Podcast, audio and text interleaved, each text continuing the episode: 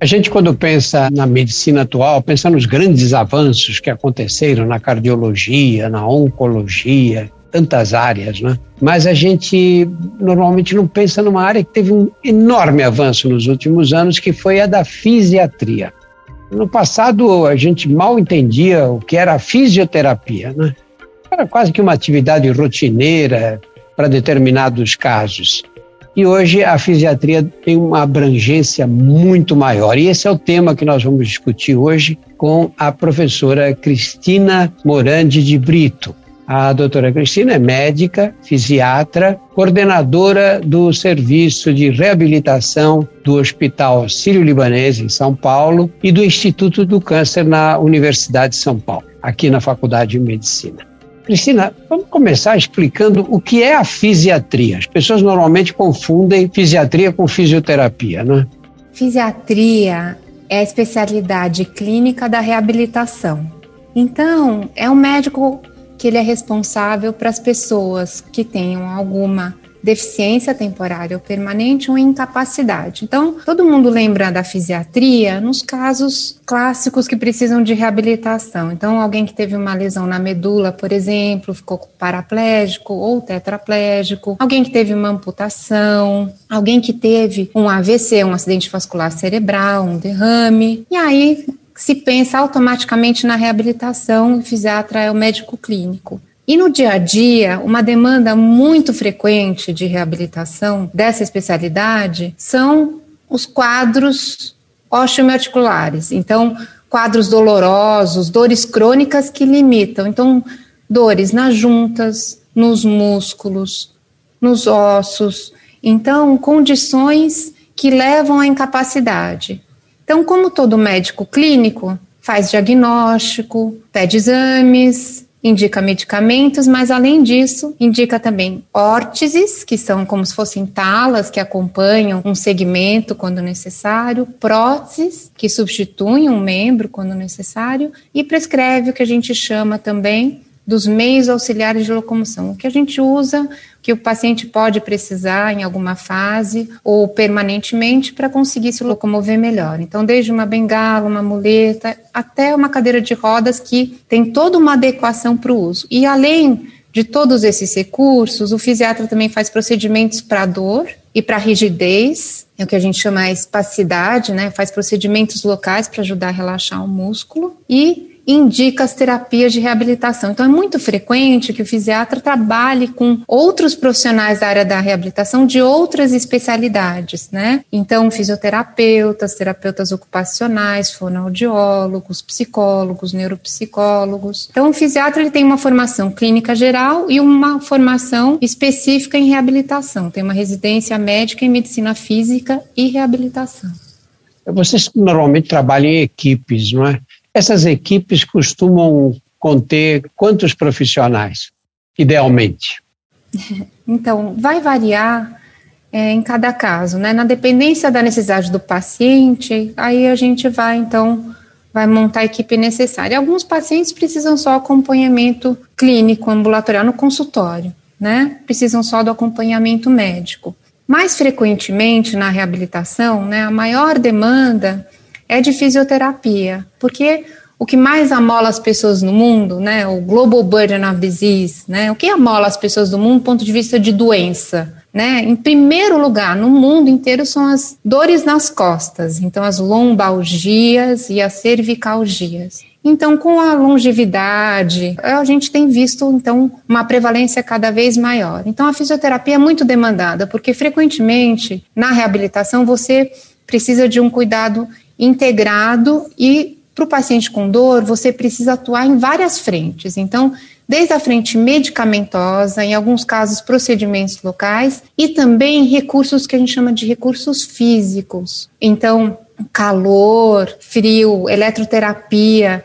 Então, esses recursos, desde recursos muito simples que a pessoa pode fazer em casa, com calor superficial, com bolsa, até recursos mais sofisticados da fisioterapia, com calor profundo, o de ultrassom, laser, com outros recursos. E também terapia manual, que a fisioterapia usa muito, e o exercício como remédio, que a gente chama cinesioterapia, com efeito terapêutico. Então, a fisioterapia tem uma uma demanda enorme pela alta prevalência dos quadros dolorosos. Aí, se o paciente ele tem uma limitação mais importante para as atividades do dia a dia, ou ele é mais frágil, então, o paciente com risco de quedas, por exemplo, ele precisa de um suporte da terapia ocupacional para fazer o treino das atividades do dia a dia, que a gente chama de treino funcional. Como ele pode realizar da melhor forma essas atividades e com maior segurança. Então, para promover a independência e autonomia com segurança. Se é uma pessoa que já tem uma alteração, uh, por exemplo, uma dificuldade para engolir, ela engasga com frequência, já tem um histórico, ah, já tive pneumonia, porque o grande problema do engasgo e da que a gente chama de disfagia, alteração do engolir, é a saliva, o líquido, o alimento ir para a via respiratória ao invés de ir para a via digestiva e dar uma pneumonia. E é muito prevalente, sobretudo em pessoas idosas, que a gente chama de presbidisfagia. Então, aí já vai precisar de uma intervenção da fonoaudiologia ou alterações da voz, da comunicação. Pacientes, pessoas que tenham alteração da cognição, com prejuízo das atividades do dia a dia. Então, prejuízo de atenção, memória, organização do dia a dia. E aí tem o que a gente chama de terapia cognitiva, que é feito pelo neuropsicólogo. Ele tem uma formação para fazer uma avaliação dessas habilidades cognitivas, que a gente tem várias habilidades do cérebro, e para fazer treino dessas habilidades e também adaptar aquelas que estão mais fragilizadas. Então, vai depender da necessidade de cada pessoa. E também a questão dos recursos que a gente usa muito na reabilitação, que são os recursos adaptativos, que a gente chama de tecnologia assistiva, e às vezes essa tecnologia assistiva, que puxa para uma coisa muito sofisticada, às vezes é tão baixa tecnologia, não é nem tecnologia, é você engrossar o cabo de uma caneta para a pessoa conseguir segurar melhor, você usar um aparador nos pratos para o alimento não não extravasar do prato. Então, tem desde baixíssima tecnologia, recursos muito simples para melhorar a vida da pessoa no dia a dia, até recursos sofisticados para comunicação alternativa. Alguém que tem um quadro muito importante cerebral e tem alteração da linguagem ou tem alteração dos seus movimentos e tem uma restrição importante de movimentos e tem que usar recursos alternativos de comunicação. Então, é um universo amplo. E também a reabilitação tem uma questão importante que é a questão da expectativa, né? O próprio nome sugere reabilitação, tornar hábil novamente. Então, vou para a reabilitação, vou voltar a fazer o que eu fazia antes, do jeito que eu fazia antes. Mas nem sempre. Claro, lógico, a reabilitação visa recuperar tudo que for possível, mas também adaptar o que não for ou enquanto não for, né, prevenir complicações e educar e dar suporte para a nova realidade. E nesse sentido, tem um trabalho importante também da psicologia. Então, dar esse suporte psicoafetivo e também trabalhar essas expectativas ao longo do caminho. É uma área muito abrangente, né? Cristina, calcula-se que em 1900, portanto, 120 anos atrás, nós, cerca de 10% da população ganhava vida sentado. 90% ganhavam a vida no movimento, carregando pesos, indo para lá e para cá. Nós invertemos essa relação. Hoje, cerca de 90% das pessoas são sedentárias. Em que a vida sedentária cria esse tipo de problema que depois exige reabilitação? Olha, Drauzio, você tocou num ponto muito importante na atualidade. A gente já tinha uma questão muito importante de saúde pública nesse sentido, a inatividade física, e a gente teve um aumento muito grande dessa inatividade na pandemia. O último levantamento nacional de 2019 apontou que cerca de 39% dos brasileiros seguem as recomendações internacionais para atividade física, são ativos. Então, o que é isso? O que é ser ativo? Né? Então, é fazer no mínimo 150 minutos de atividade física moderada, distribuídos na maior parte dos dias da semana. Esse número melhorou de 10, o levantamento anterior de 10 anos antes, e agora ele, na pandemia, voltou a cair de forma significativa. E as recomendações falam desses 150 minutos e falam também que você precisa diminuir seu tempo sentado. Então a gente está, a modernidade trouxe muito essa questão. Então você tem que atuar, não adianta você fazer esses 150 minutos e depois, né, passar maior parte do tempo sentado. Então o ideal é restringir esse tempo sentado. Então fazer o máximo de coisas que você puder em pé, aumentar a sua atividade ao longo do dia. Então, foi observado, antes se acreditava que tinham que ser pelo menos 10 minutos de atividade continuada. Hoje em dia a gente sabe que qualquer atividade ao longo do dia pode ser somada e deve ser considerada. Existe uma questão também muito interessante que é a quantidade de passos por dia que uma pessoa realiza. E existem aplicativos gratuitos, ótimos, recursos do celular que já vêm com o dispositivo e que você consegue ter uma ideia de quantos passos você dá por dia. E todo aumento é importante. Então, o ideal seria que as pessoas dessem 10 mil passos por dia. Mas se você conseguir pelo menos 7.500, tem estudos mostrando que já está de bom tamanho. E é muito interessante as pessoas visualizarem isso, então elas saberem o quanto elas fazem para tomar medidas para isso melhorar. E aumentar no dia a dia. Então, tem estratégias assim, a cada hora sentado, então você levantar, vai tomar copo d'água, alguém te liga, você fala em pé, você fazer mais atividades em pé e o fato de estar mais tempo em pé do que sentado ainda vai ajudar numa outra questão. Quem fica muito tempo sentado tem retração da cadeia muscular posterior. Então, isso também vai gerar outros problemas de saúde, não só aqueles relacionados à inatividade. Então, essa é uma questão muito importante e ainda mais importante atualmente. A inatividade que faz esse encurtamento da musculatura das costas, né, musculatura posterior, além das dores, pode provocar outros problemas? É, a dor é a questão fundamental, e aí o que vai variar é onde dói, a origem dessa dor, que precisa ser bem avaliada, né? Pode doer o músculo, pode doer a articulação, os ligamentos das costas, também da parte de trás das pernas. E esse encurtamento vai prejudicar a flexibilidade, a amplitude do movimento. E o fato de ter uma musculatura mais encurtada, menos alongada, também vai predispor a lesões. Então, uma pessoa ela pode ter um quadro, por exemplo, que a gente vê muito. É alguém que tem um encurtamento de cadeia posterior e vai ter um problema que a gente chama de fascite plantar, por exemplo. Vai ter dor uh, na planta do pé. E aí tem uma relação, não adianta só tratar local, você tem que tratar toda a cadeia muscular, né? Então, a dor é a questão fundamental, mas o ficar sentado vai interferir também no gasto de energia ao longo do dia. Então, o que é considerado uma, uma atividade física leve, moderada ou intensa, né? Existe uma, que a gente chama uma moeda metabólica, quanto que a gente consome de oxigênio com uma determinada atividade e a moeda metabólica chama MET, que é equivalente metabólico. Então, sentado em repouso, a gente gasta um.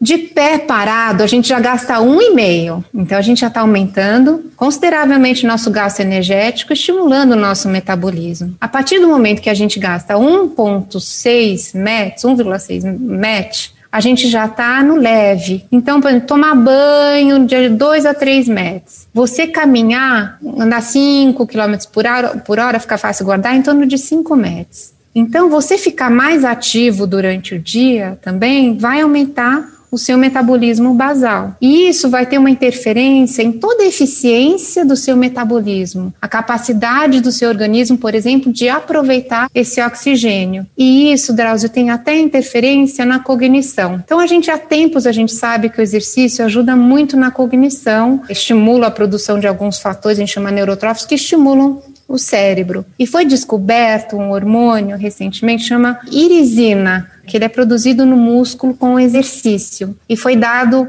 o nome irisina em homenagem à deusa Íris pelos tantos benefícios. E o benefício, Drauzio, é imediato. Então, uma pessoa que aumenta seu nível de atividade, ela já vai sentir um benefício imediato. Sabe aquela história de, nossa, tô, não está rendendo, não estou conseguindo achar uma solução, vai esparecer, vai andar, que é a solução bem? Então, existe uma base até científica para isso. Então, a pessoa está estudando, não está rendendo, tem uma prova importante, alguma coisa, para, vai fazer um exercício, depois volta que vai render mais. Então, são muitos impactos.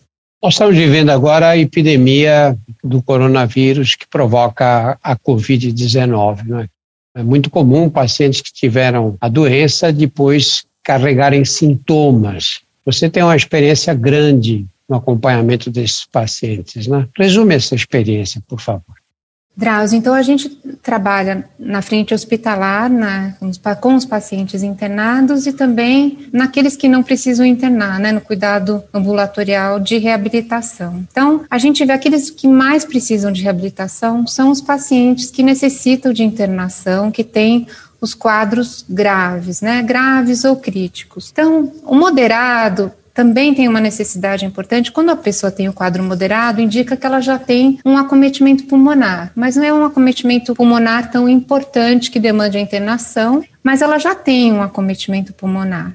E muito frequentemente esses pacientes, mesmo com quadros leves, têm sintomas que ficam arrastados. Quem precisou de internação tem esses sintomas com mais frequência, o que a gente chama aqueles sintomas que ficam depois de quatro semanas, a Covid longa ou Covid prolongada, ou até depois de 12 semanas, que a gente chama de síndrome pós-Covid. E muito frequentemente as pessoas têm fadiga, que é um cansaço desproporcional, uma exaustão para as atividades simples do dia a dia, fraqueza muscular, sobretudo quem precisa de internação, uma fraqueza muscular muito importante. Quem precisou de internação ou teve quadro moderado com acometimento pulmonar, a questão da dispneia, do cansaço. As dores são muito frequentes, dor no corpo, dor muscular, dor articular, dor de cabeça e quadros cognitivos, alteração da cognição. Então, memória, atenção, concentração, muito frequente e transtornos do humor e distúrbios do sono. Então, transtornos do humor,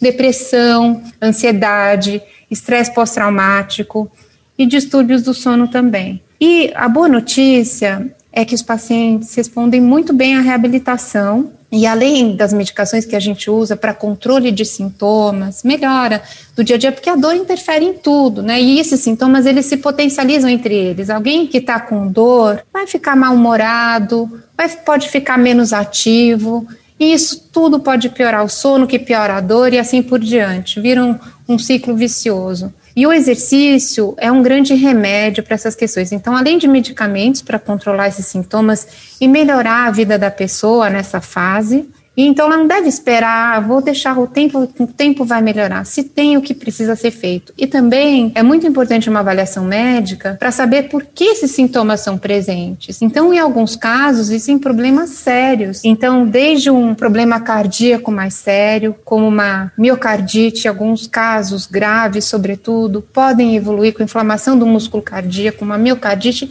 que vai contraindicar o exercício, inclusive. Então, é importante uma avaliação médica para saber por que esses sintomas são presentes dar medicamentos e o exercício vai ser um grande remédio para auxiliar em todas essas questões. E a gente tem visto muitos casos e também essa dor que vem do quadro em si, né, como uma consequência, uma dor que se arrasta e também dores que pioram. Então, as pessoas que já tinham quadros de dor recorrente, então tinha dor nas costas de vez em quando, aí tem uma crise, ou que tinha uma dor e essa dor se agravou. Ah, já tinha uma cefaleia crônica e agora está pior. Então a gente tem visto muitos quadros dessa forma. Cristina, a área de reabilitação sempre foi o calcanhar de Aquiles do SUS.